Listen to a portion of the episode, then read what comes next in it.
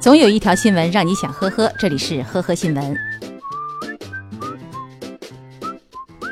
二零一七年四月，男子林某玩游戏时结识了一名女子。跟大多数玩游戏的女玩家不同，这名女孩游戏玩得非常的好，两人很快的成了男女朋友。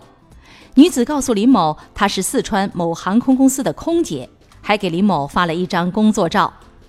今年五月初，两人相恋刚满两年，林某原本想和女子提出进一步的交往，至少准许她飞到四川见一面。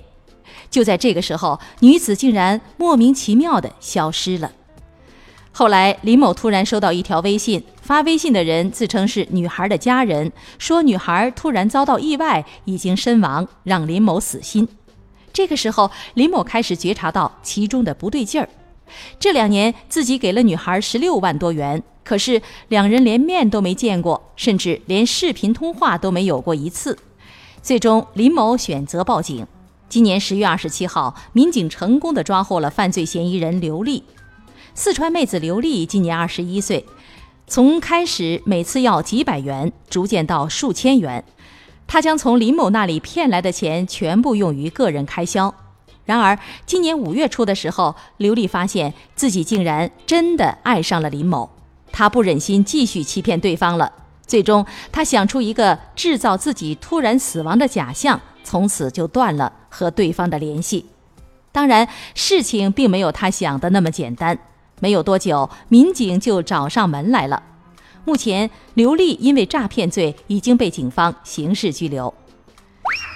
近日，重庆南岸区涂山镇多家店铺反映说，抽屉内的现金被盗了。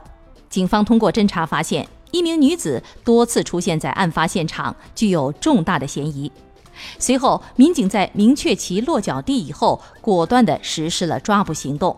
然而，当民警敲开门的瞬间，却发现。屋子里只有一名男子，结合先期判断，民警立即将该男子控制，并且从其住处搜出了女装衣物。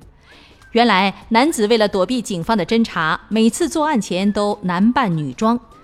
面对警方的讯问，男子对自己的偷盗行为供认不讳，而且还现场演示了十秒换女装的技能。目前，嫌疑人戴某已经被警方采取强制措施，案件正在进一步的侦办中。近日，云南玉溪交警查获了一辆配送外卖的摩托车，被拦下以后，外卖小哥先说忘带证件，又说车是借来的，最后确定这位小哥因色觉障碍问题无法考取驾驶证，在长达半年时间内，他都是无证驾驶。由于分不清红绿灯，他只能跟着其他车辆走，或者是停，有时直接的闯红灯。三个月内，他被记录下二十二次闯红灯的行为。加上摩托车没有登记落户，而且使用的是伪造的机动车号牌，交警将对他的这些违法行为进行处罚。近日，黑龙江鹤岗的小张对一名女网友动了心，约她见面，对方欣然同意，但是提出需要路费，而且见面按每小时五百元计算。小张前后转了五千多元给对方，但是女网友始终没有到达约定的地点。经警方初步判定，这是一起电信诈骗，并且根据线索锁定嫌疑人王某。